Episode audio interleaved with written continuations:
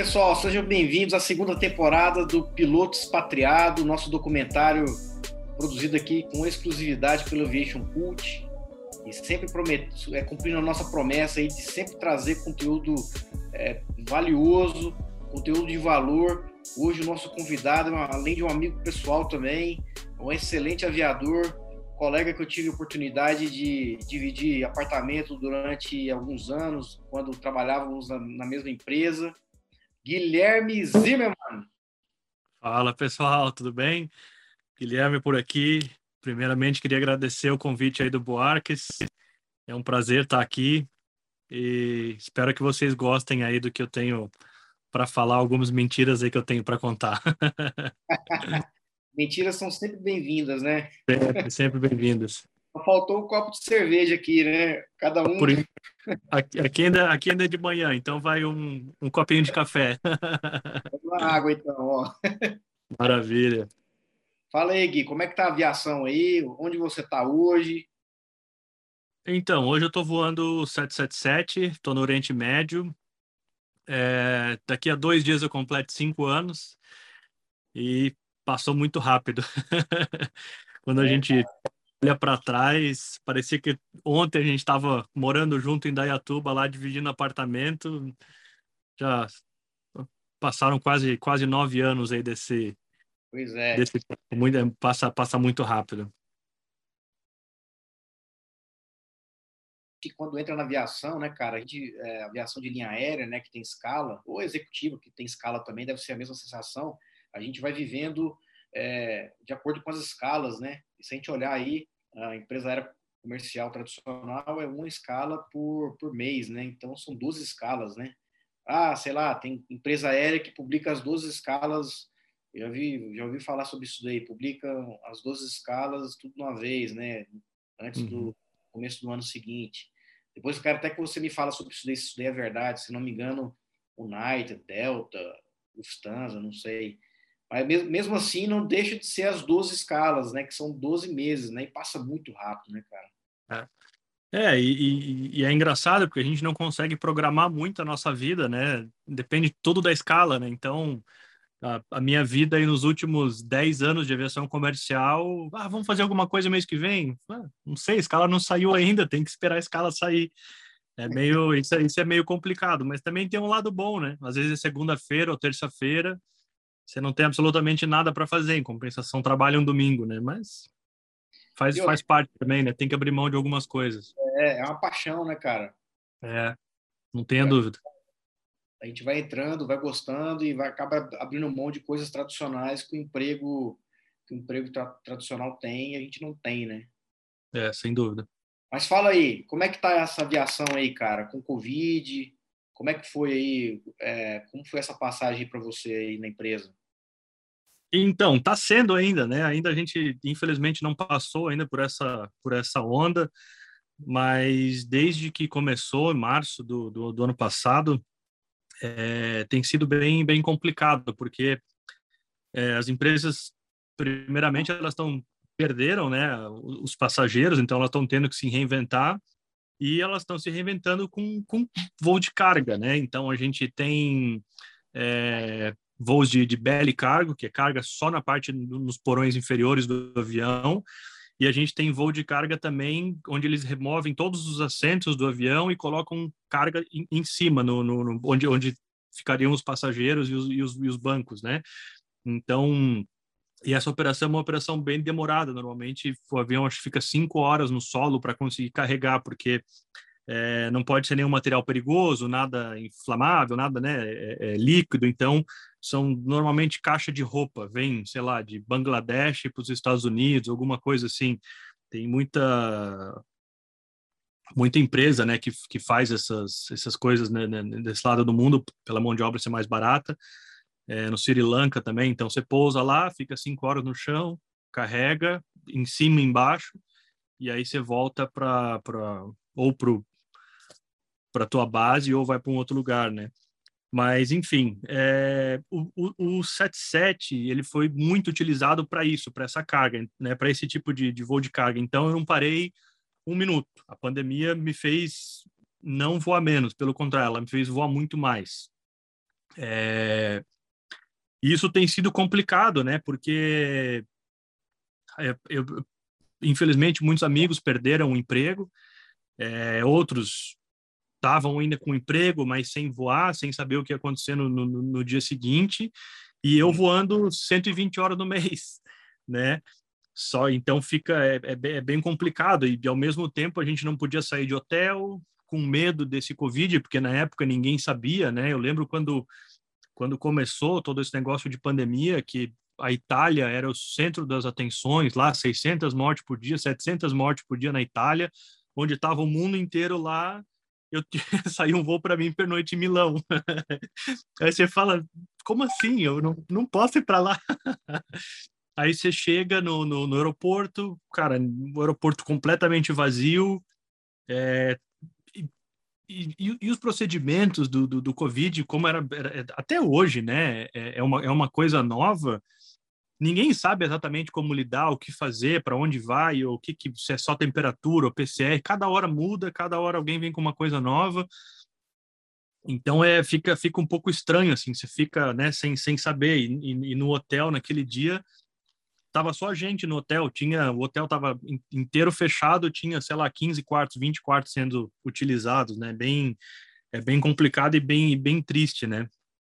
E desde aquela época é, a gente está meio que proibido de sair do quarto do hotel. Uma hora pode, uma hora não pode. Agora voltou a não poder sair do quarto do hotel. Então agora eu estou em Osaka, no Japão, com dois dias uh, off, né? O, o, dia que eu cheguei, mais dois dias off. Eu vou sair no, no, quarto dia pela manhã, sem poder sair do quarto, sem poder sair do hotel, né? Então é bem, isso é bem complicado, sabe? A parte da, da a parte mental, a gente está vendo não não só aqui, mas no mundo inteiro reportes e pessoas comentando, né, desse de, de depressão e de várias outras coisas na aviação que está cada vez maior, né? E é bem, é bem triste isso tudo. Então, tá, tá sendo isso, tá voar no Covid está sendo desafiador, voando muito, muito bate e volta, né? Porque tem vários lugares que a gente não pode pernoitar, que antes, antes podia, por exemplo, China, Hong Kong, mais alguns outros lugares. Então a gente está fazendo voo, voo de bate e volta. Então, oito horas para ir, mais duas horas no chão, mais oito horas para voltar. Então, você acaba exausto, né? Você chega, você chega completamente exausto. Mas é isso, tem que ser resiliente, né? Entender que é uma fase e, e torcer para que logo, logo isso passe, né? Então quer dizer que antes a sua escala ela tinha um mix entre passageiro e, e, e carga, né? Aí com o Covid aumentou Sim. carga e zerou passageiro. Então a sua, a sua rotina mudou só o tipo de voo, então? É, eu, eu fiquei, eu posso dizer que eu fiquei pelo menos uns seis meses sem fazer um voo de passageiro. Então, você não, não teve voo cancelado na sua escala, ou melhor dizendo, pode até ah, ter de passageiro, mas depois virou um voo cargueiro, você ficou em casa, tipo, de licença, uma semana, hum, quatro dias? Não, zero, nada zero, zero, zero, nada, nada, nada. Não, não teve um dia de licença, não teve. Até, até tiveram, sim, alguns voos cancelados logo no início, só que aí surgiram outros voos, porque a demanda por carga, o que acontece, o que muita gente não sabe é que a maior parte da, da, da carga aérea é em avião de passageiro, não é avião cargueiro né? Se eu estou fazendo um voo de Guarulhos para Miami é, é, e né, sei lá, digamos a TAM ela faz com, com o 777, o American, o United, qualquer empresa, e ainda tem cubagem, ainda tem espaço nesse avião para levar carga, por que não? Né? É um dinheiro, o voo vai acontecer, tendo passageiro ou não, então vamos encher esse avião de carga. Só que, lógico, aí vem as cargas perigosas que não podem ser transportadas em avião de, de passageiro, algumas, né? Para isso, sim, existe o voo cargueiro, ou, ou uma, o avião cargueiro, né? Ou uma, uma carga de, de difícil transporte. Então, o que aconteceu foi justamente essa demanda entre rotas que não tinham passageiros, mas tinham carga. Então, a gente fazia muito voo nas mesmas rotas, só levando carga, sem passageiro algum, né? E teve até uma vez, eu, se eu não me engano, eu fui para eu acho que eu fui para Tailândia com um passageiro a bordo. e, era um, e era um cara que tinha sido negado a entrada no, no, no, país, era um, era um né? Então, tinha, sei lá, 12, acho que 12 comissárias no voo, para levar um passageiro, mas não interessava, porque o voo em si era para levar carga no porão, né? Mas antes de continuar, deixe o seu like, se inscreva em nosso canal e ative o sininho de notificações para ser notificado dos nossos próximos vídeos.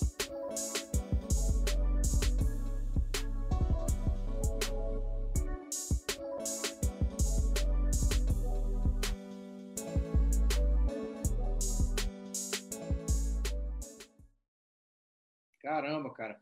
Esses, esses voos de carga, é, que a configuração da aeronave com relação aos assentos dos passageiros não são alterados, ah, os comissários uhum. eles vão também? Sim, sim, sim. No, come no começo eles não iam, aí depois, logo depois, a empresa mudou a regra. É, sempre tem que ter dois comissários a bordo para operar as portas, é, gala e tudo mais, e também para a segurança do voo. Eles ficam a cada 30 minutos fazendo uma, uma ronda né, no, no avião para sei lá, se tiver alguma coisa estranha, um fogo, alguma coisa, eles estão tão sempre é, é, de olho né, no, no que está acontecendo. É, faz sentido, né, cara? Porque às vezes tem encomendas aí de pequenos pacotes, né, que está na cabine de passageiro ali, né, que é um avião que não é cargueiro, mas está na cabine de passageiro, que obviamente também deve ter sido uma autorização temporária, né, também por conta dessa desse momento aí. Eu te fiz essa é. pergunta porque aqui no Brasil, onde as empresas brasileiras operaram também dessa maneira aí também. É, todo, todo mundo teve que achar uma forma de fazer dinheiro, né? Então, é, é, já, já tem aquela... Aquele, a gente sempre brinca na aviação, né? Que avião com, com porta aberta não dá dinheiro, né? O avião tem que estar com a porta fechada, o motor girando, voando para ganhar dinheiro. Então, não adianta você ter um monte de avião no chão parado que o dinheiro está saindo pelo ralo, né? E é nessa hora que o pessoal tem que ser criativo, correr atrás de, de, de, de quem transporte carga e oferecer o serviço, né? Isso acho que a empresa que eu trabalho fez muito bem. Eles são bem bem agressivos assim nessa nessa parte, né, de correr atrás de fazer.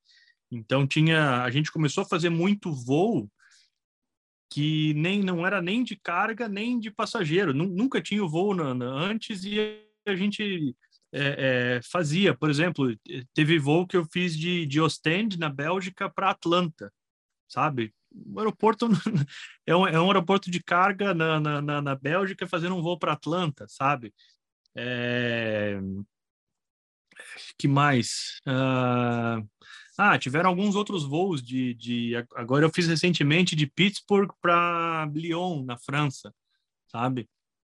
É, é, uma, é, uma, é umas coisas que não tem nem voo de passageiro. A gente tava, tava lá fazendo carga, sabe? É um negócio bem, bem esquisito, assim, mas ao mesmo tempo é legal, né? Porque faz um voo diferente. é, mas você, você começou no Widebody como piloto cargueiro e voltou agora piloto cargueiro, cara. Hã? Cara, eu, eu, eu, sou meio, eu sou meio suspeito, cara. Eu adoro a carga. Se pudesse escolher ficar só na carga, eu escolheria, porque para mim é a aviação que tem. Mas aqui na empresa a gente não tem essa, não tem essa opção, né? Tem, é obrigatório voar os dois. Mas se pudesse escolher, putz, eu acho sensacional. Não, não é aquele negócio, o pessoal fala, ah, porque carga não reclama, não sei o que lá, mas nem, nem só isso, para mim é mais o, o voo em si, esses voos diferentes, essa rotina de, de, de, de, é, de voo, né, diferente que, que, que eu gosto, que me atrai, né? O voo de passageiro, você sai da sua base, vai para vai o destino e volta. Vai de novo volta. O voo de carga, não. A gente às vezes fica 12 dias fora de casa, 10 dias fora de casa, fazendo dando meia volta ao mundo, sabe? A gente sai, às vezes vai para Luxemburgo, aí vai para Campinas, é, Ezeiza, Quito, Panamá, volta para Europa ou vai para os Estados Unidos e depois volta para casa, sabe? Esse tipo de voo me atrai, eu acho, acho bacana esse tipo de voo, do que só ficar fazendo bate-volta, sabe? Você já voou 12 dias seguidos, então? A minha, a minha maior escala foram 14 dias. E aí você voltou para a sua base e ficou quantos dias de folga? Uh, acho que três ou quatro. Normalmente, normalmente acho que são, são quatro. Voo longo assim, acho que são quatro. Esses voos longos que tem as folgas que são fora da base, então, é isso? Sim, sim, tam, também, também, também. É. A gente tem, normalmente, acho que são no mínimo sete folgas na base e pode ter folga, o resto das folgas. Na, na verdade, eu acho que nem, nem tem nada escrito, tá? Mas são, são sete folgas na base, normalmente, e o resto acaba, às vezes, sendo fora. Então, às vezes, tem 10, 11 folgas no mês, mas algumas acabam sendo fora. Cara, você falou do. do... Só para encerrar aí esse assunto de Covid, né? Que já uhum. mais ficar falando sobre isso. Uh, você toda vez que você retorna, você tem que fazer o teste PCR para entrar no, no, no Oriente Médio. Tá... Não, não, depende, depende muito da, depende muito da, da, da onde a gente voa. É, para voltar para a base não precisa, mas, por exemplo, é... China, acho que a China que é assim, não é? Não, China, China não precisa. A gente só tem que fazer uma, uma tem que medir a temperatura. É, Holanda precisa de PCR. É... Ah, agora eu não, eu não vou lembrar, mas tem alguns países que sim. Aí sai na tua escala um dia antes, você faz o PCR e aí você, é, é, na hora de se apresentar, eles te dão um certificado.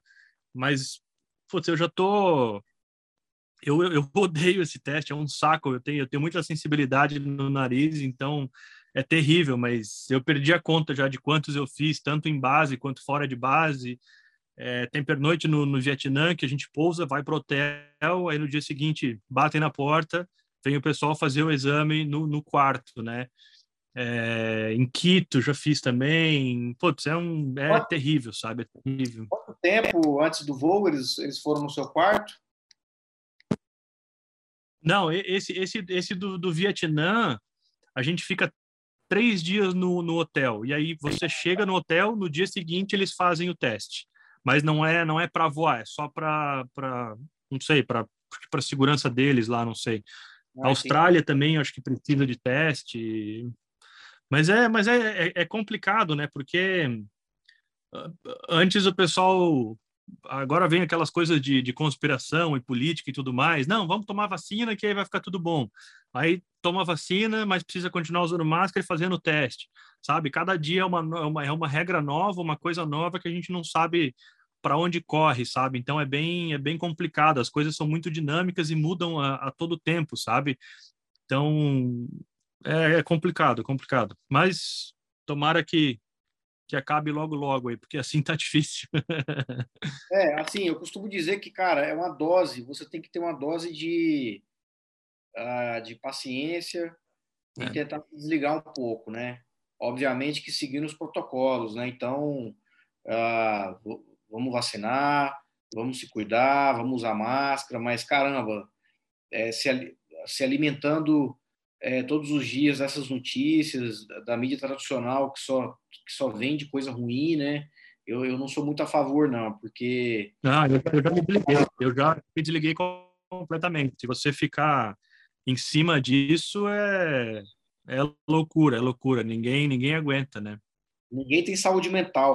Olha só, você falou, é, você falou que não pode sair do hotel ou do quarto.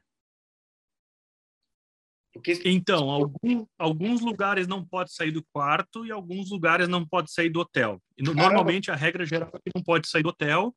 É, Austrália, Singapura, que mais? Vietnã não então, pode sair do quarto.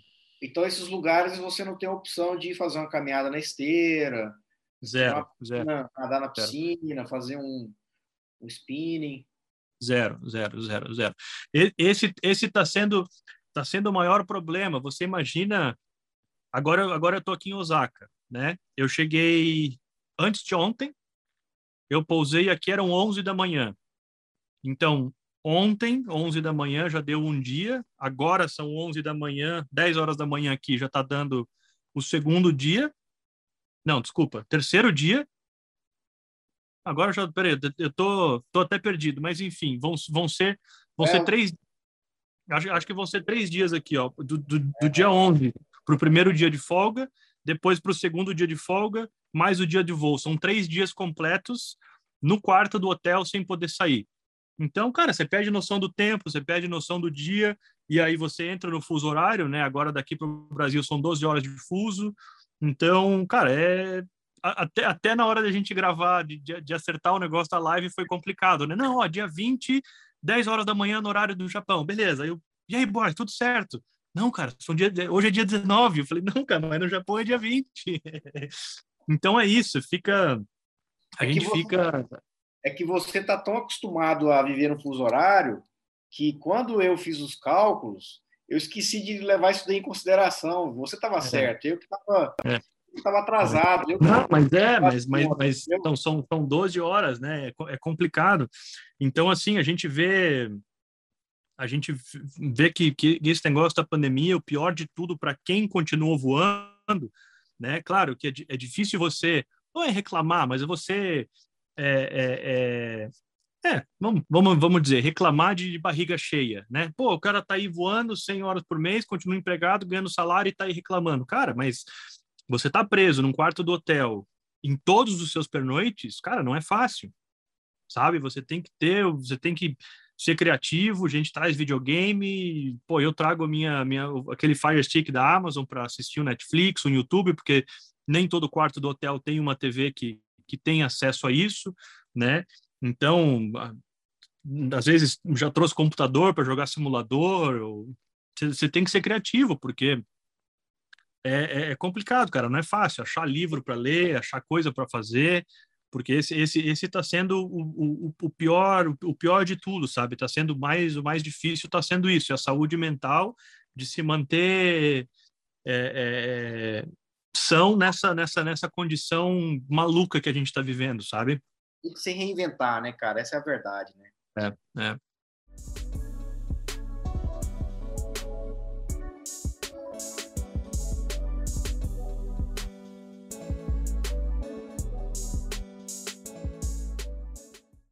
Velho, é. É, o, o, me diz uma coisa.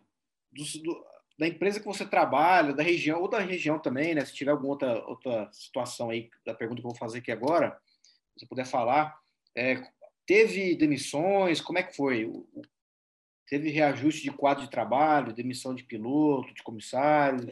É, como, como, como na maioria tiveram bastantes. Eu tive vários amigos que acabaram perdendo emprego, infelizmente. É, alguns já voltaram. A empresa, né, quando, quando ela começou a, a, a, mandar o, a, o pessoal embora, ela falou que eles iam ser os primeiros a, a serem chamados né, de, de volta quando a demanda crescesse. Então, eles estão cumprindo a palavra, essas pessoas estão voltando.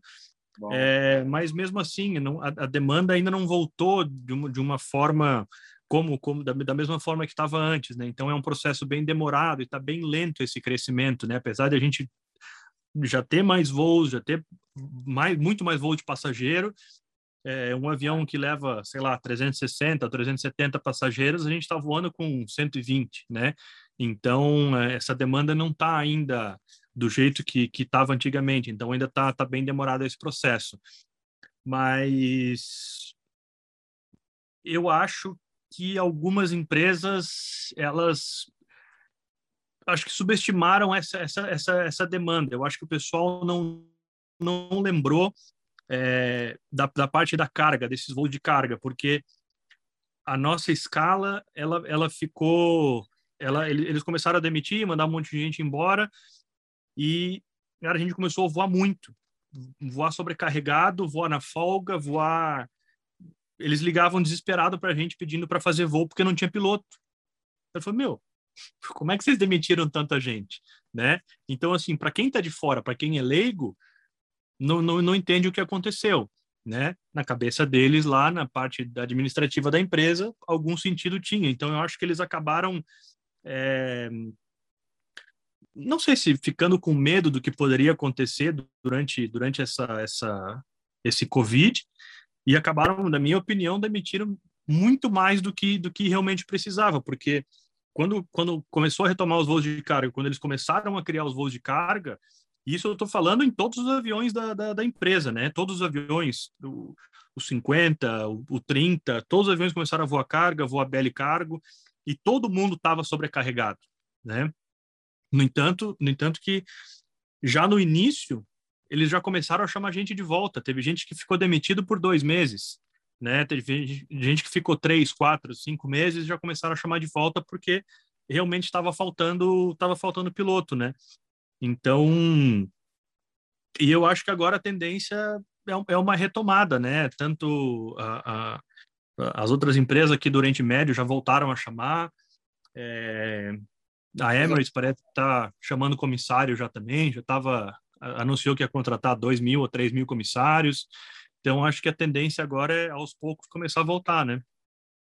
Gui, como é que você foi parar aí, cara? Conta um pouquinho para a gente aí. Como é que você decidiu ir para ah, então, a, o meu, meu primeiro emprego na aviação foi foi na Azul, né? Eu voava aviação geral.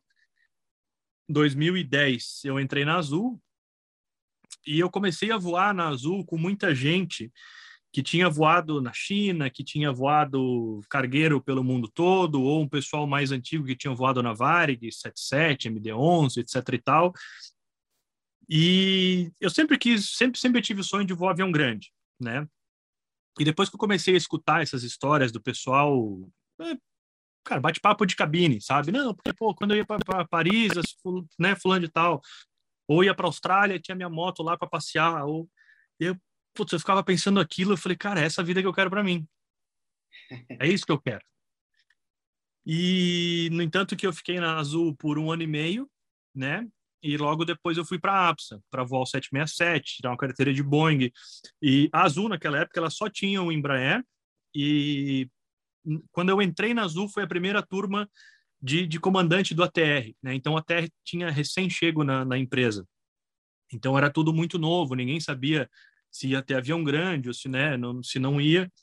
Então, eu falei, não, agora minha meta é, é, é ir para fora, então eu vou, eu vou fazer essa eu vou fazer essa carteira do, do, do, do 67. E, e foi nisso que eu foquei, sabe? Vou avião grande, vou ao mundo todo. É... E é, é, é, que a aviação ela é, ela, é, ela é, engraçada, sabe? Porque às vezes você tem, tem pessoas que eu conheço que o cara voa Seneca uma vida inteira e ele tá feliz, né? E não deixa de ser piloto. E eu sempre tive esse desejo de voar o maior avião e voar o mundo todo. É uma, é uma coisa muito muito pessoal, né? Tem quem voe o, o, o, o 77 hoje e fale, ah, se eu voar o 737 amanhã fazendo bate-volta, eu tô feliz. Cara, para mim não, não, é, não é desmerecer o, o, o emprego do 737 bate-volta, mas eu acho que eu não ficaria feliz. Entendeu? Talvez no início, aquela coisa, nunca vou em 737, então, pô, seria um avião novo, seria uma experiência legal, mas depois de um certo tempo eu falar, cara, puta, não, não, não, não bate. Então, eu acho que esse, esse meu desejo, né, de, de, de, de voar o mundo todo e de voar avião grande foi o que me trouxe para essas empresas do, do que me atraiu nas empresas do Oriente Médio, né, que eram qualquer avião novo que saía no mercado, o 50, o, o 77 novo, o 80, elas eram as primeiras a comprar 200 aviões, né? É então eu falei, pô, se eu quero voar isso, eu tenho eu tenho que ir para lá, né? Se eu quero essa esse estilo de vida, é para lá que eu tenho que ir. Então foi foi mais ou menos isso que me atraiu, assim, foi essa eu, eu vim atrás dessa dessa busca, né? Claro que o dinheiro também, a gente sabe que o dinheiro, né, no, né, nessa região é, é, é muito atrativo, o modo que eles têm de chamar gente é pagando um salário maior.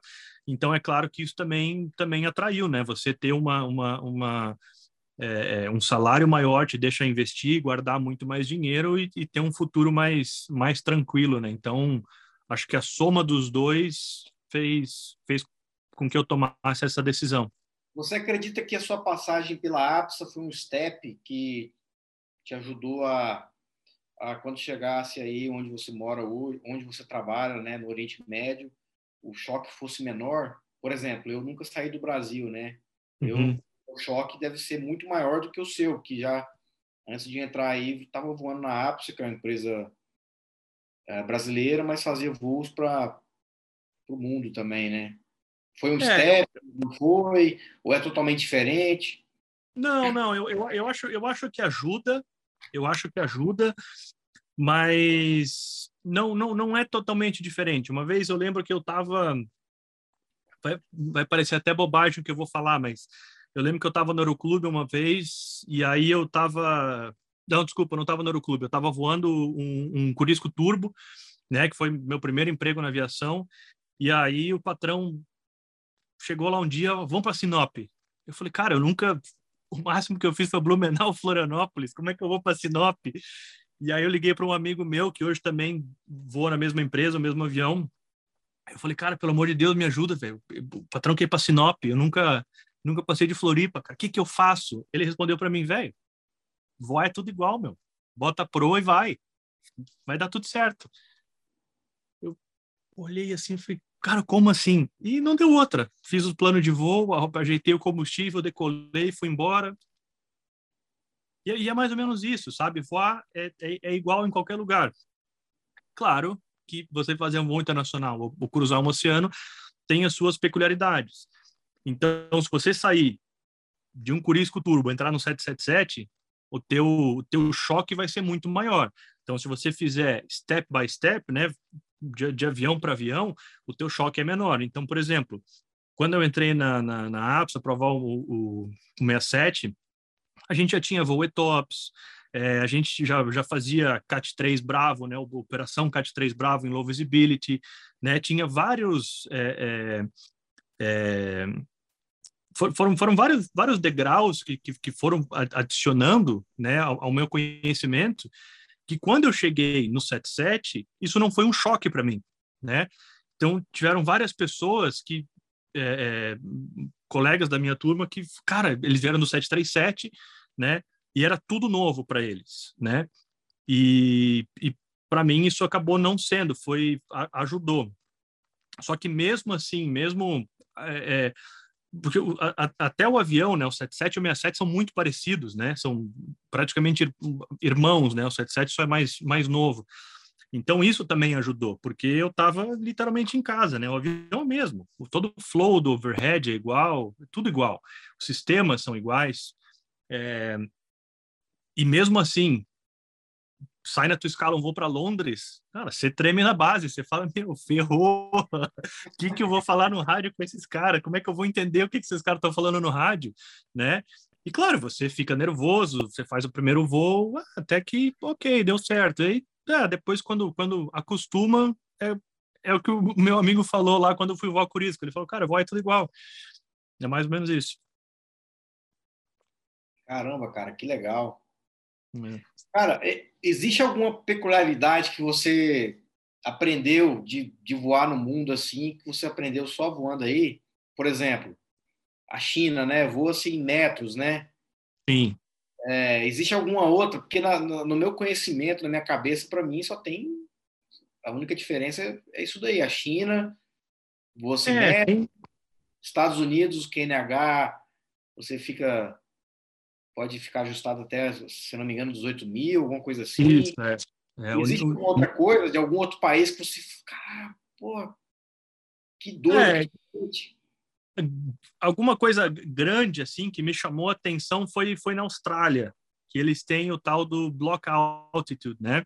Então, por exemplo, é, quando você está cruzando lá no oceano, que não, não, não tem nada, né? Só, só água, nem rádio não tem, você só é, é, fala por, por mensagem, por CPDLC, você voa block altitude, você, você tem um nível de, de voo, por exemplo, você está mantendo 330, e aí ele te libera, ele, ele te diz, é, né, tá ali, é, aprovado 330, block altitude até o 350, por exemplo, ou 34, às vezes pode ser mil pés, pode ser dois mil pés. E aí, e aí o que, que você faz? Você começa a voar na, no ótimo do, do, do, avião. Então, por exemplo, o FMC ali mudou. Ah, agora o nível ótimo do avião é o 332. Você seleciona na janela 332 e aperta. O avião vai subir, sei lá, 200 pés. Mudou para o 333, você vai lá, sobe 100 pés e aperta. O avião sobe 100 pés.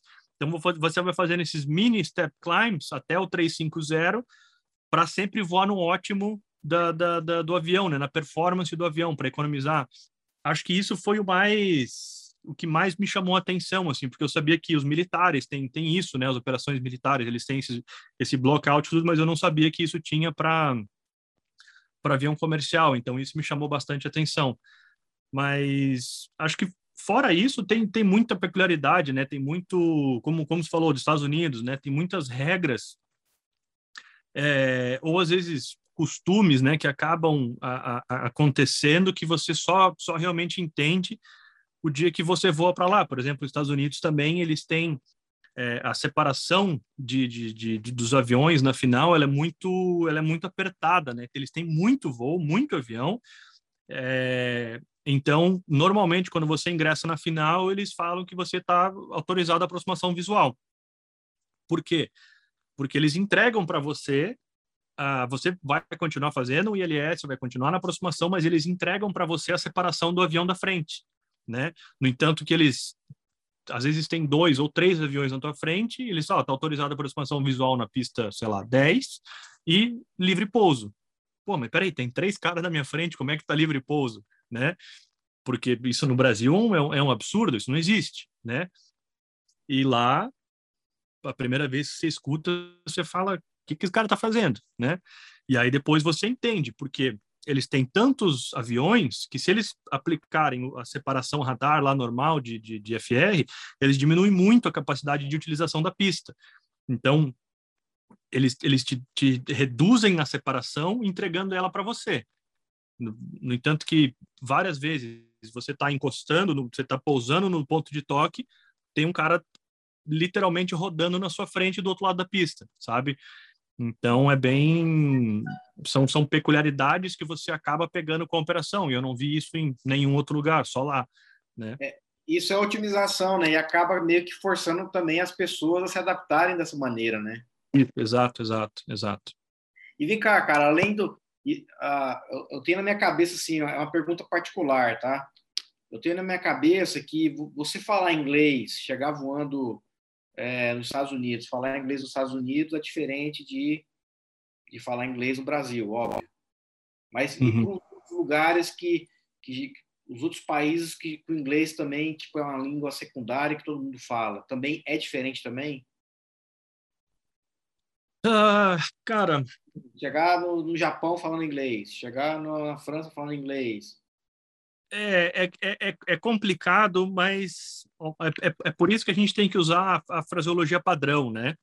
Se você usa a fraseologia padrão, a, a tua chance de entender é muito maior.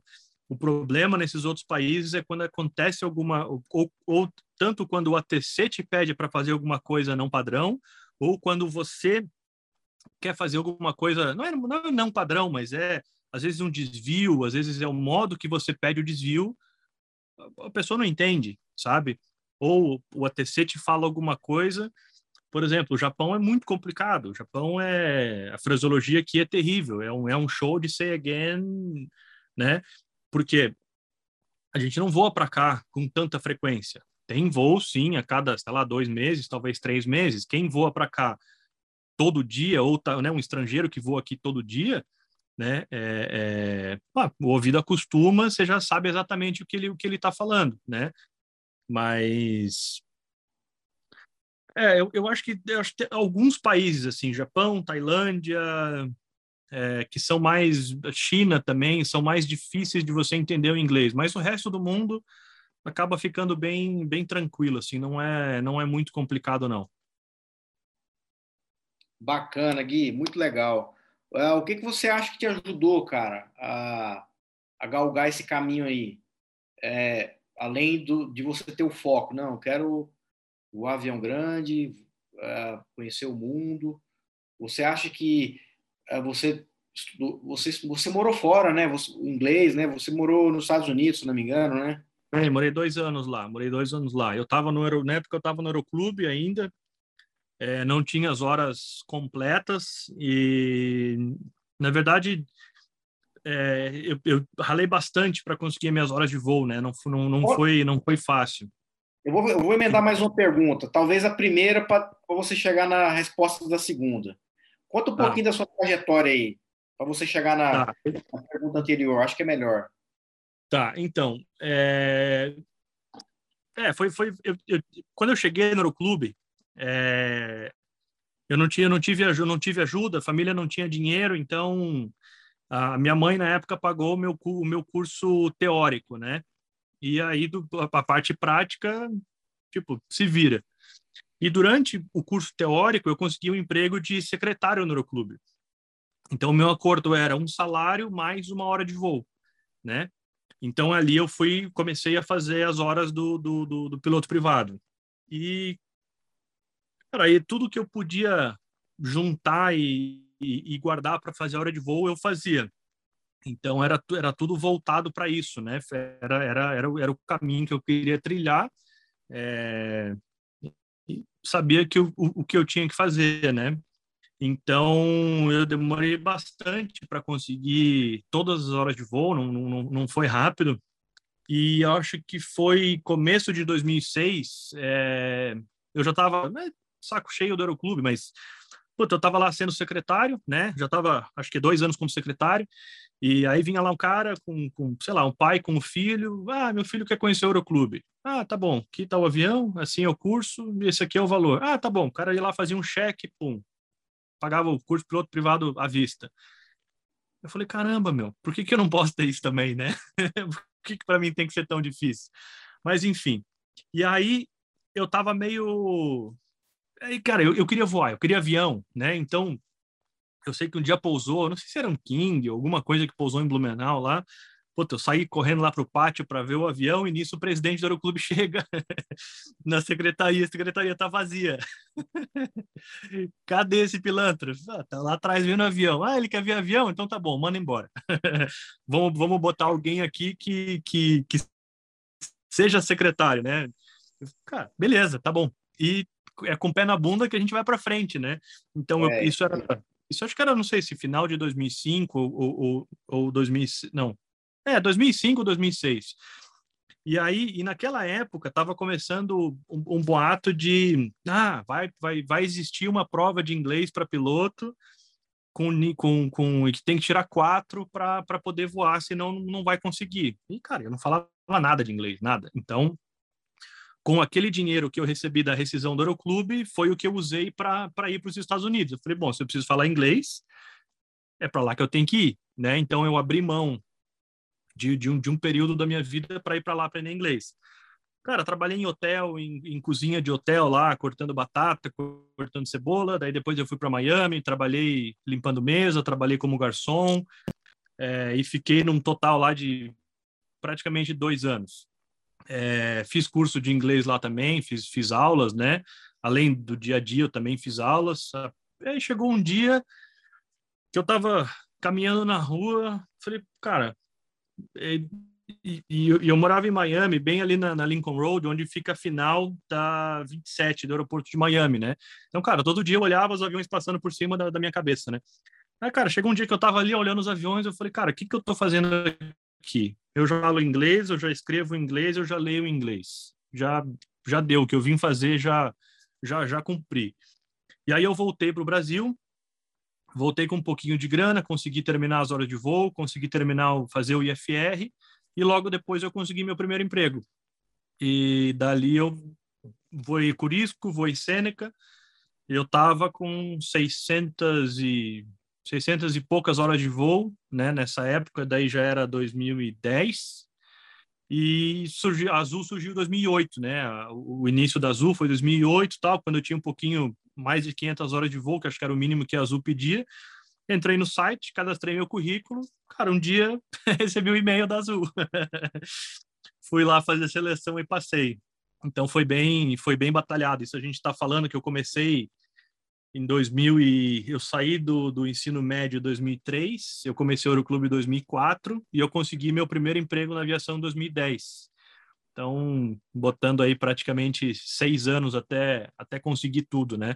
Mas, mas valeu a pena, valeu bastante a pena. Bacana, porque essa opção de ir para os Estados Unidos, você otimizou tempo, né? Você estava aprendendo inglês e juntando a é. grana para fazer o, Sim, fazer o resto das horas. É, o resto das horas. E, cara, eu, eu também, como eu sempre fui ambicioso na vida, ainda sou, né? Sempre querendo melhor, né? Nunca passando na, em cima de ninguém, nunca prejudicando ninguém durante a caminhada. Eu também iria me sentir é, incomodado em, em dois anos você... É, caramba, 12, dois anos são 24 meses, né? Se é uma hora por mês, são 24 horas Em dois anos, é, você mal conseguir completar o PP, né? Então, eu também iria me sentir uh, estagnado, né? É. E sem olhar aí a sua história, cara, nada acontece por acaso, né? Então, é, eu, eu, nunca, eu, eu, nunca, eu, nunca tive, eu nunca tive um plano B. Eu sempre tive um plano A, né? E então eu nunca tive, ah, mas se não der certo na aviação, eu vou fazer tal coisa. Cara, nunca, nunca foi, nunca foi esse meu plano. Até na época que eu saí do ensino médio, estava começando no aeroclube, minha família, ah, vai, tipo, vai, vai fazer faculdade, acha um emprego e depois voa, voa por hobby, ou depois você paga o curso. Eu falei, não, mas eu vou perder tempo, não quero isso, né? E aí, naquela época, você é novo e tal, a família ainda acaba te empurrando a fazer as coisas, e eu fui fazer vestibular, né? Beleza. Eu cheguei na prova, B, B, B, B, B, B, B, B, B, B, B, putz, não passei. vou, vou, ter, vou ter que ir para o clube. O que, que eu posso fazer? então, então era isso. Eu sempre tive, eu, eu nunca tive na minha cabeça que, que não ia dar certo sabe? Isso nunca, nunca passou. Era o plano A e, e, e, e, e às vezes é, é, é, é, engraçado assim você você falar isso porque eu, eu falo isso às vezes para as pessoas que estão que estão começando. Ah, mas pô, mas eu não tenho dinheiro. Ah, mas pô, é tão caro, é tão difícil. Eu falei, cara, mas não tem como dar errado, sabe? Na minha cabeça não tem como dar errado. Não, não existe, não existe é, é, você sabe, batalhar para aquilo, correr atrás. Cara, seja varrendo o chão, ou seja trabalhando de médico, juntando dinheiro para fazer o curso, sabe? Um vai demorar mais, o outro vai demorar menos, mas vai chegar lá igual, sabe? Então, isso, isso para mim. É, é, é isso que eu. Tem uma postagem lá na, no nosso Instagram, cara, que, que nós escrevemos lá sobre. A gente gosta de escrever bastante sobre insights, né? Uhum insights que vai surgir, né? Tem vários insights que vão surgir aqui que eu vou anotando aqui, ó. Né? Então, Legal. Às vezes surge algum insight, cara, eu anoto aqui no celular e vou escrever, enfim. E aí eu me lembro muito bem, cara. Não vou me lembrar o post inteiro, né? Só acessar a timeline lá para ver lá o feed. Mas é, a gente falou sobre, cara, o universo ele exige movimento, velho. É. Ele exige movimento. Então a gente está a gente está em constante movimento, em constante evolução, entendeu? O, a Lua, cara, a Lua está se afastando 3 centímetros por ano da Terra, ela está em movimento. O universo está em expansão. E, e, a gente, como ser humano, cara, tem que estar tá em expansão também, velho. Então, assim, eu sou adepto do plano A. Eu sou adepto. Deveria praticá-lo, deveria praticá-lo mais, tá? Uhum. Hoje, ficando um pouco mais velho, eu estou um pouco mais medroso, mas quando eu era mais jovem, eu, eu, eu tinha essa sempre o plano A. Eu nunca gostava de pensar no plano B. É até bom a gente falar sobre isso para poder lembrar sobre isso daí, né? E as decisões que eu fiz na aviação também, cara, eu não, também não pensava no plano B, não, velho. Né? É, é, é mas é, é, é, engraçado falar assim, às vezes é, parece não é querer se mostrar ou querer falar, nossa, olha ali, coitadinho, mas ah, chegou lá, que bom. Não, não é, não é exclusivo meu. Eu tenho inúmeros, mas inúmeros, inúmeros, inúmeros amigos que passaram pela, pela, pelo mesmo perrengue, que era difícil, que o pai não podia ajudar, ou que ajudava, mas, sabe, é, é, tinha que batalhar da mesma forma, acordar cedo, ir para o clube, empurrar avião, lavar avião, varrer hangar, sabe? É, e tem muita gente, e, e para mim isso era aviação, você tá ali imerso, você está junto, você está empurrando o avião, você está ajudando segurar a asa de planador para o teu colega fazer o voo. Isso para mim fazia, fazia parte, sabe? E, e, às vezes eu vejo eu vejo muita muita gente muito imediatista assim querendo é. fazer o, o, o, PP, o PC, o Multi-FR em um ano e entrar no dia seguinte na aviação comercial. Cara, você não viveu nada de aviação, cara. Você não viveu nada. Melhor, uma fase gostosa de aeroclube, sabe? De, de, de segurar asa de planador, de correr atrás de corda, de, de fazer um voo de planador, ou de fechar o hangar, ficar sentado lá, tomar uma cerveja e bater papo e dar risada, sabe? Eu acho que tudo isso faz parte, pro, pro do, do, faz parte do crescimento, né? É, olha só, até hoje, cara, as conversas, essas conversas de aeroclube, hoje são diferentes, né? Hoje a gente, a gente as conversas são com os nossos colegas de, da empresa, né? Vai tomar um café e conversar. Cara, tem muita conversa que a gente aprende muita coisa, velho. Aprende, demais, demais. Aprende o que fazer, aprende ao que não fazer também. Porque muita gente, né, numa conversa dessa, compartilha uma coisa que, que talvez não seja do conhecimento dela, que ela está fazendo de forma errada. Então, é muito bacana. Agora, voltando ao tempo da aviação geral, o que eu mais gostava, cara, era de acompanhar teste de motor com os mecânicos, bicho. Para mim era. Eu aprendia muito, velho. Aprendia muito. Eu aprendia muito. Eu então, então, deixa, deixa, então, deixa eu te contar uma história que aconteceu comigo. É. eu tava, eu voava Seneca na época, eu voava um Seneca 3 e eu, eu não lembro agora quando ou onde. Eu sei que eu ia para Curitiba, sempre fazia revisão na, na, na, na Gaplan. Na Gaplan não, na Aeromecânica ali, que era o mesmo hangar. E eu sempre achei o pessoal muito competente, sempre gostei muito da, da, da, da oficina. E o cara contou que entupiu um, um, uma linha de combustível do Seneca 3, o EGT caiu e não sei o que lá e tal. Ah, beleza, e aquilo, e aquilo ficou. Aí um dia tava eu decolando de Blumenau no final do, do no, no pôr do sol, o avião lotado, full combustível, para ir para Curitiba, porque era aniversário do patrão, ele estava levando um casal de amigos e a gente ia jantar em Curitiba para voltar no dia seguinte.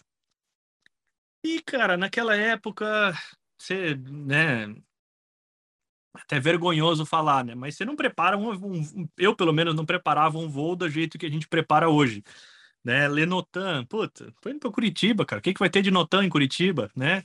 É, tá lá, vamos, vamos embora. Liga o avião, vai embora. e aí tudo acontece no mesmo dia, é claro, né? Aí, cara, a gente decolou no pôr do sol, já tava, já tava de noite, né? Já, já, já tinha escurecido e o tempo estava ficando ruim, estava garoando e o tempo estava tava ficando, tava, tava, o teto estava diminuindo. Aí, cara, eu percebi que na subida eu tinha o, o, esse Seneca que eu voava não tinha nenhum GPS no painel, né? Mas eu tinha, eu, eu, trouxe quando eu voltei dos Estados Unidos, eu trouxe um GPS aquele Garmin 296, que na época, putz, era um baita de um GPS colorido e tal, era uma maravilha. e aí eu tinha eu tinha ele montado assim em cima do painel e aí, cara, eu comecei a perceber que ele estava vibrando, assim, você via a letrinha do GPS vibrando. Eu falei, cara, não, alguma coisa não, não, não tá legal. Aí, é, continuei completando a potência, continuei a subida. Cara, daqui a pouco eu começo a ver os parâmetros do motor direito, assim, meio que dando uma alterada. E aí, o, o EGT do motor direito zerou. Eu falei, cara, Bom, um dia me falaram que o EGT do Seneca 3 é, no, é, é medido no último motor, né, no, no, no, que, é o, que seria o motor mais quente, né? Então, cara, se esse EGT caiu, né, zerou, é porque eu perdi esse cilindro. Então, eu tenho cinco cilindros do motor direito e seis do motor esquerdo. Então, tá. E aí, bom, só para concluir a história, né?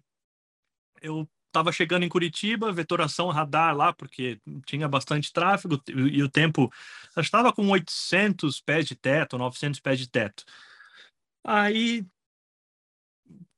falei lá para o controle que queria prioridade, falou, ah, tá declarando emergência? Eu falei, não, não, só tô, né? Só queria prioridade porque os instrumentos não estão não tão corretos aqui. Não, então proa tal. Cara, o cara começou a me dar vetor, vetor, vetor, vetor. E aquilo começou a me deixar desconfortável, cara. Eu tava com o avião cheio, ainda cheio de combustível. Lá, Blumenau, Curitiba ali eram 40 minutos de voo, então ainda tinha bastante combustível, tinha criança dentro do avião. Então eu falei, pô, se acontecer alguma coisa aqui de noite, chovendo, garoando, perder um motor aqui, ficou, né, cara? Vou pousar onde?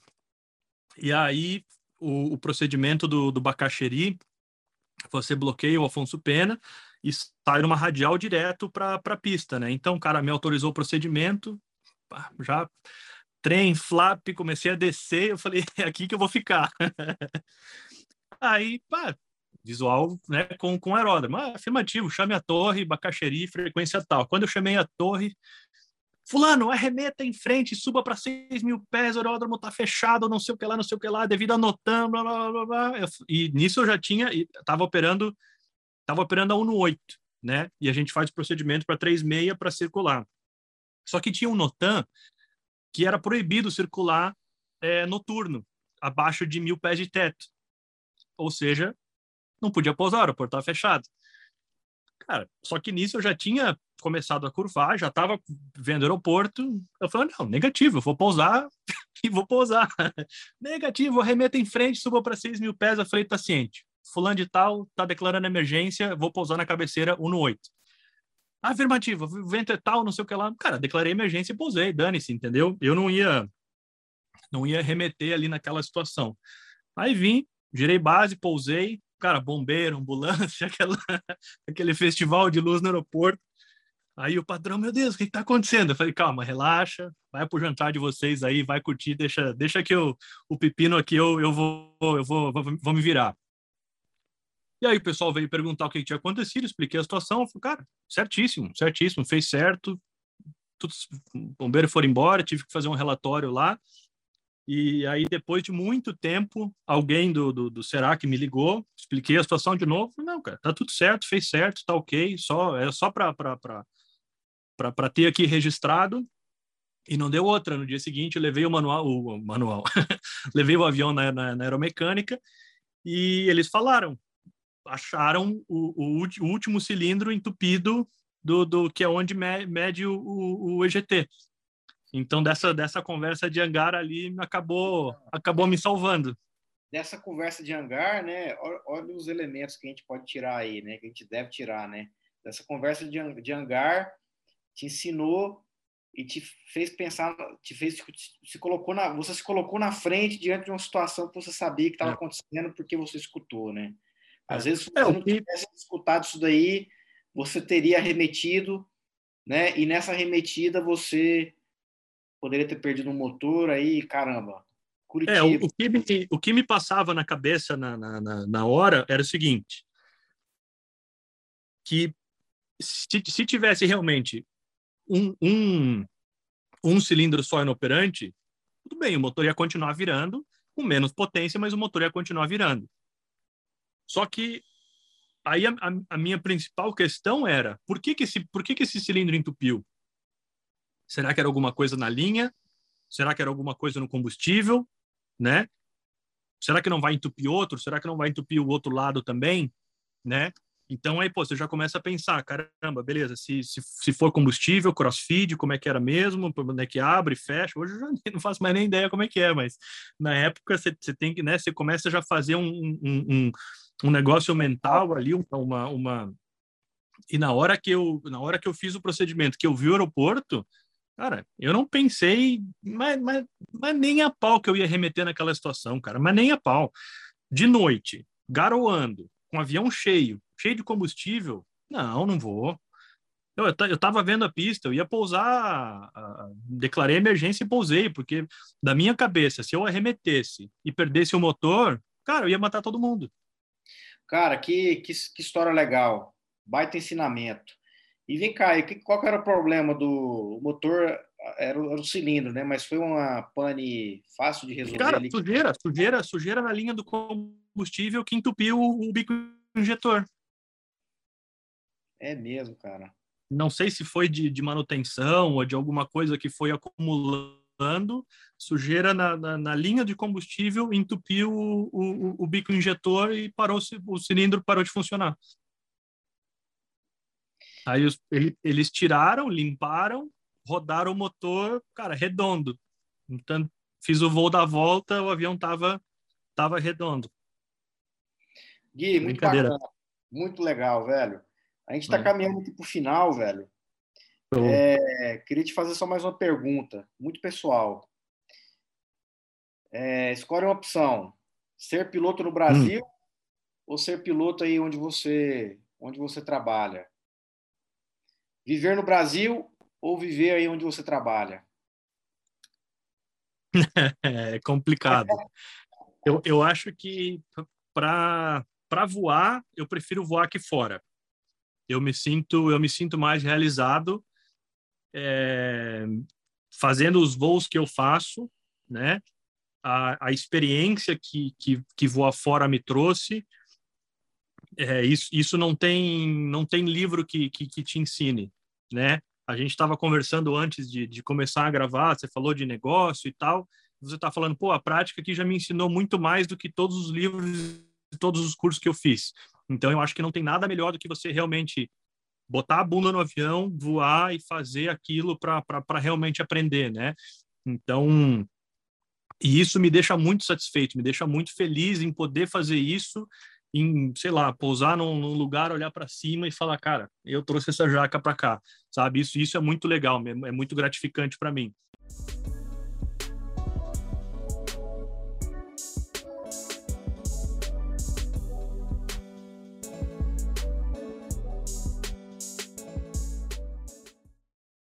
É...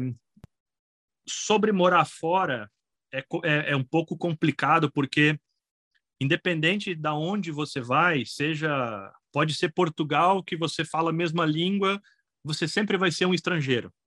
Você nunca vai ser um nativo, você e o lugar nunca, sabe, você eu, eu pelo menos tenho essa sensação de não pertencimento, né? Então, e quando você está no Brasil, é o teu país, sabe? Então é, é, é diferente assim. Eu sempre é, quando, quando eu saí, eu tinha, eu tinha muito na cabeça, tô saindo para não voltar. No tanto que eu vendi tudo, encerrei tudo, não tenho nada no Brasil. É, e hoje eu já penso, puta, mas acho que seria um lugar bom para morar, sabe? Então, é, é, essa, essa sensação vai, ela, ela vai e volta. Assim, às vezes você vai para um lugar, é... ah, não, agora eu vou morar no sul da França, não, agora eu vou morar nos Estados Unidos, não, agora eu vou morar na Grécia, não, agora eu vou morar mas no final de tudo, para você colocar isso no, no, papel, não é fácil, né? Tem muita gente que, que compra casa em, em Portugal e acaba se aposentando e indo morar lá porque não, não quer voltar para o Brasil. Mas eu ainda não, não, não, não, não decidi não. E também não ficaria chateado se tivesse que voltar para o Brasil, morar no Sul, eu gosto. Acho que, acho que seria uma, uma boa opção também. Mas ainda tem, ainda tem tempo para decidir.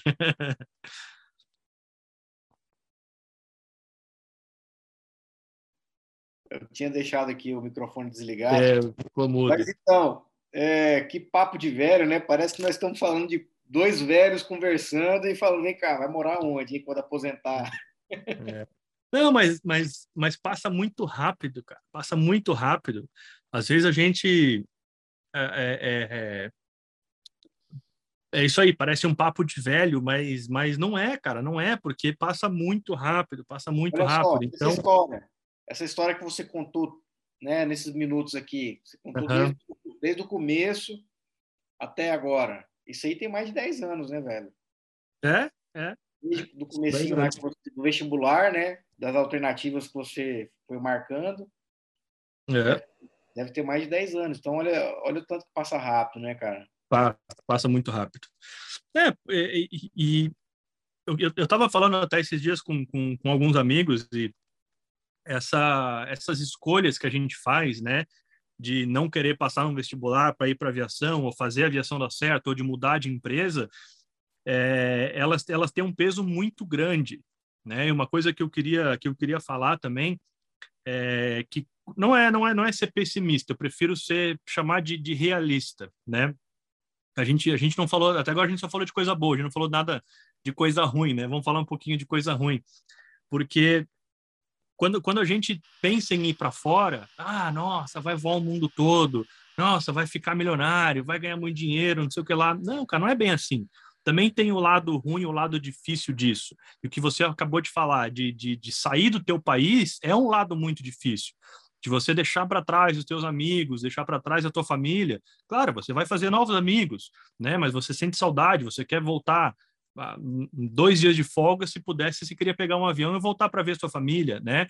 Então, é, tem muita coisa que na época, é, que foi um boom de, de, de muita gente ir para fora, a gente não tinha essas informações, não tinha um vídeo desse, um podcast, uma live, ou, enfim, te dizendo como é que era voar fora, como é que era é, é, é morar fora, né? Tinha do modo geral, mas não, não da aviação. Então, eu acho que tem muita coisa, tem muita gente é, infeliz hoje morando fora porque não conseguiu se adaptar. Ou por, por saudade da família, ou por, por, por inúmeras coisas. E eu tenho vários amigos que fizeram essa escolha no passado, né? E voltaram para o Brasil, numa época que você conseguia voltar para o Brasil, né? E hoje em dia as coisas mudaram. Se eu quiser emprego no Brasil hoje, eu não, eu não, eu não consigo achar. Eu tenho vários amigos que estão procurando emprego e não acham, né? Então, é uma decisão bem difícil de ser tomada e tem que ser muito analisada, né? Você tem que viajar antes, tem que conhecer é, é, é, o país e tem que perguntar também as coisas ruins, porque nem tudo são flores, sabe? Tem o lado difícil da empresa, tem o lado difícil do trabalho, tem o lado difícil de voar muito, né? Treinamento. É, treinamento, é, é, uma, uma coisa diferente do Brasil, que, que às vezes dá um nervosismo, é que o nosso voo de cheque no simulador é no primeiro dia. Então você fica seis meses sem entrar no simulador e o teu primeiro, tua primeira sessão de simulador é um cheque. O teu primeiro monomotor que você vai fazer, você já é já é teu cheque. Se você errar ali, você toma pau, sabe? Enquanto que no Brasil você faz um dia de treinamento, treina, treina, treina, treina, faz 10 monomotor ali para no segundo dia, que é o dia do cheque, ah, tá, tá cravado aqui, olha aqui meu monomotor, ó, o pezinho aqui, ó, tô segurando, ó, ó. Ah, o cara mandou muito bem, passou no cheque, entendeu? Então isso, isso é muito diferente, isso te dá muito... É... Você tem que se preparar muito mais para um simulador, você tem que estudar muito mais e tem que estar tá safo, né? Então isso é um estresse que tem que ser levado em conta, né? Então essa, é, é, eu falei de, de, de, falar coisa ruim, né? Não é, como eu falei, não é, não é falar de coisa ruim, é falar mais a verdade, porque quando eu vim, tudo isso para mim foi choque, né? Que aí quando, quando você conversa com as pessoas, ah, isso aqui é bom demais, cara, você vai ganhar dinheiro, você vai, vamos, ah, vem para cá, meu, vem para cá que tá tudo certo. E aí quando você chega no lugar, você vai falar com essa mesma pessoa, pô, cara, mas a empresa tá fazendo isso comigo. bem-vindo à realidade, sabe? Aquela risadinha assim de aí, mais um que se ferrou. Falei, meu, cara, por que você não me falou isso antes? Sabe? Isso aconteceu inúmeras vezes, inúmeras vezes. Não foi nenhuma nem duas, foram inúmeras vezes, sabe? Então eu, eu tive que ir me adaptando e aprendendo isso no dia a dia. É, então eu, eu falo isso não, não para desmotivar alguém a vir morar fora, é para lembrar que também tem o lado ruim. É muito bom, claro que é, eu adoro, não trocaria isso aqui por nada, mas tem o lado ruim, tem o lado difícil, né? Como, como qualquer empresa tem, como qualquer lugar tem, mas a pessoa tem que ter isso em mente. Eu acho que eu vim muito é, é muito sonhador para fora, sabe? E, e, eu tomei um choque de realidade. Hoje, ok, hoje já as coisas estão estão normalizadas, estão, estão numa forma. É, é, eu, eu já entendo como é que funciona o sistema, né? Mas quem está vindo, quem tem ideia de vir para fora, tem que se informar, tem que vir conhecer, tem que conversar com quem voa, é, é, porque é, é, é, diferente, é diferente. E pegar os dois lados da moeda, né? Igual você está falando, você, tá, você apresentou os dois, né? E agora você está apresentando é, você apresentou o outro e agora apresentando no finalzinho o outro, o outro lado, né? Muito é. bom, cara, muito bom. É porque assim, ó, só, só para complementar, não sei quanto tempo a gente tem, tem ainda, mas você, eu, eu acho que a aviação, você tem que fazer o que você gosta. Se você quer voar Sêneca, vai atrás de um bom emprego de Sêneca. Se você quer voar ATR, vá atrás do melhor emprego de ATR. Se você quer voar bate-volta, vai atrás do melhor emprego de bate-volta, entendeu? E se você quer voar o mundo todo, vá atrás do melhor emprego que voe o mundo todo. Porque, é, claro que as fases da vida também mudam, mas tem muita gente hoje que está voando 77 e está 12 dias fora de casa, pô, mas eu não vejo meu filho, pô, mas eu não vejo minha mulher, pô, mas eu não vejo... Cara, mas você sabia quando você entrou aqui, né? Então, e eu tenho, eu tenho amigos que voam, por exemplo, 737 bate volta, que está todo dia em casa, ele fala, cara, esse aqui é o melhor emprego do mundo. Por quê? É o que ele quer, ele quer ficar em casa com, as família, com a família dele, com os filhos, entendeu? Então eu acho que para você não se frustrar, você tem que buscar o que você quer, sabe? Isso é isso é isso é muito importante. Não adianta você querer voar o 380, voar o mundo todo e querer achar ruim fazer um voo de 12 horas é só o que você vai fazer voo longo, né? Então, uma coisa não bate com a outra, sabe? E sabe o que é interessante, cara? É, olha só, quem fica até o final, quem se a pessoa que ficar até aqui, cara, estiver escutando isso daqui ou assistindo, olha quanto ensinamento, né, velho? Porque são poucas pessoas que chegam até o final do vídeo, né? É. É... Eu já escutei muito, ainda escuto, cara. Ah, qualquer coisa, se não der certo aqui, se eu reprovar num cheque aqui, ou se me demitirem aqui porque eu fiz algo errado, eu vou voar fora. Não é assim voar fora. É, é, eu acho assim muito pretensioso o aviador falar isso. O cara tem que se preparar. Às vezes é um cara que não é estudioso e acha que só porque tem uma carteira boa, só porque tem carteira de Airbus, de Boeing, não. Tem que se preparar, tem que estudar, tem que, né, tem que vestir aquele toda a tem. preparação para aquele momento. Tem muito cara que fala isso daí, mas na verdade nem sabe se passou na seleção. Como que, que direito que eu tenho de falar isso, né? Posso, posso, posso só te falar como é que eu me preparei para fazer a seleção? Deve. Cara, eu, eu estudei por praticamente dois anos para minha seleção. Eu, eu, eu, eu tinha essa, essa, essa, mentalidade que voar fora era um negócio para astronauta, sabe? Então, e eu não me, nunca me considerei, não me considero um astronauta ainda. Então, é, eu, eu, eu, eu, sempre, eu sempre achei que eu precisava estudar muito para conseguir passar numa seleção. Então foi o que eu fiz, cara. Eu devorei os livros, é, aula de inglês, eu fiz, cara, inúmero. Qualquer qualquer professor de inglês de, de, de, de preparação para para para seleção, eu, eu fazia curso preparatório para seleção, eu fazia, eu cheguei a alugar o simulador do 77 na CAI pagando em dólar para usar o simulador para fazer a, a, as manobras da, da sessão de, de, de, de é, é, avaliação. Sim. Da, da avaliação no, no simulador, sabe? Então, eu não tinha, na época, eu não tinha o PLA. Então, pô, eu fui voar Sêneca para checar o PLA, para fazer. Cara, eu, eu gastei muito dinheiro. Eu, eu, eu, gastei, cara, perto de uns 20 mil reais em curso, em simulador, em Sêneca para checar o PLA. Eu gastei muito dinheiro para me preparar. E hoje eu vejo que foi over, não precisa disso tudo, né? Mas verdade, né? É, foi, foi, foi. Mas sim, precisa ter uma dedicação. Eu acho que eu fui muito além. Eu acho que é, com, sei lá, talvez quatro meses, três meses de estudo, eu já poderia ter feito a, a, a seleção e teria passado também mas eu sempre, mas eu sempre achei que faltava, eu sempre achei que eu não ia dar conta, eu sempre, né? Até por escutar as pessoas falando que, ah, pô, chegou aqui fora, o cara não leu uma mudança do FME, do FMA aqui, o cara, o cara tomou pau no simulador.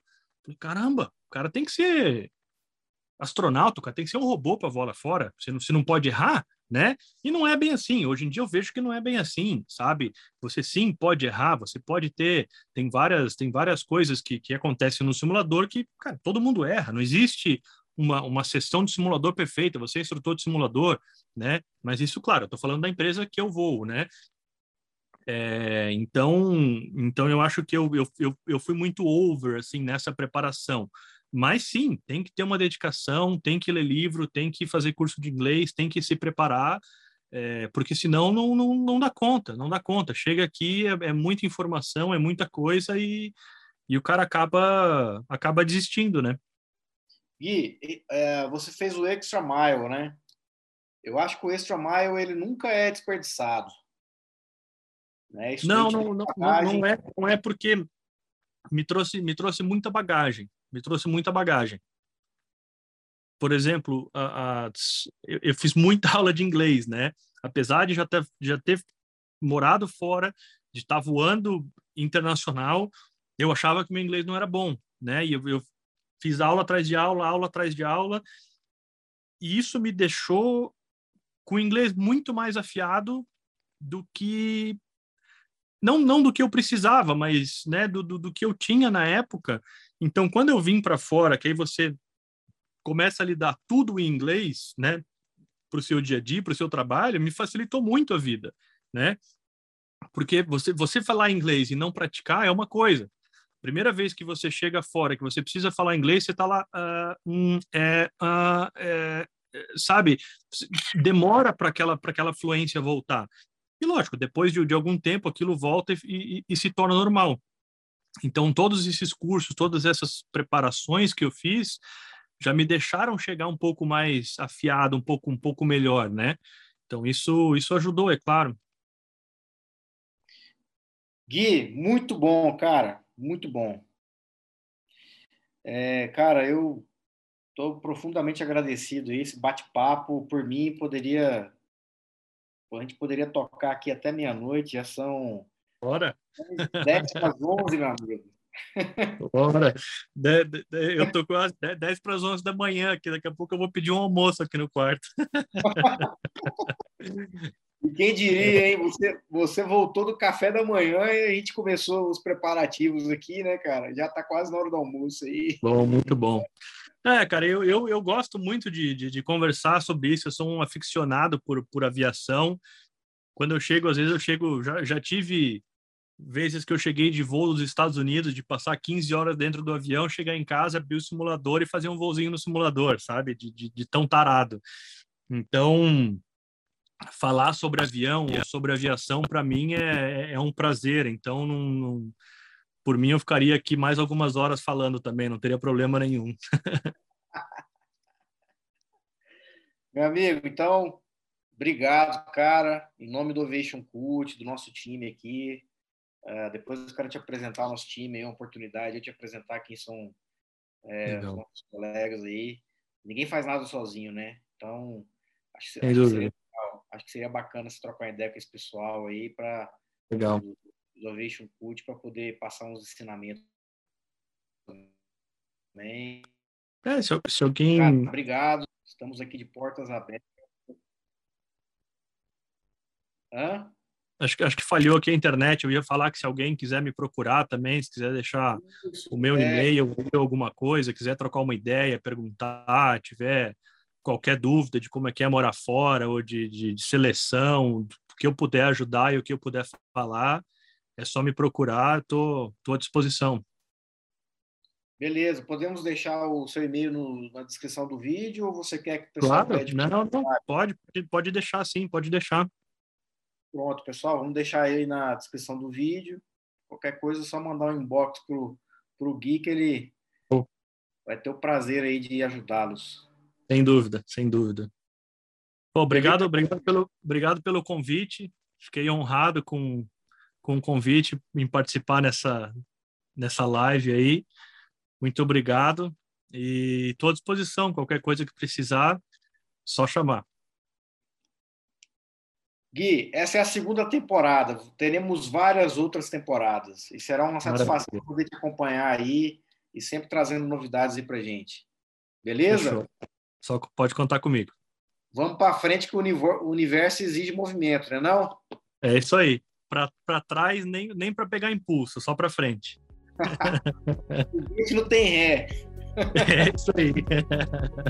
Um abraço, velho. Valeu. Um abraço.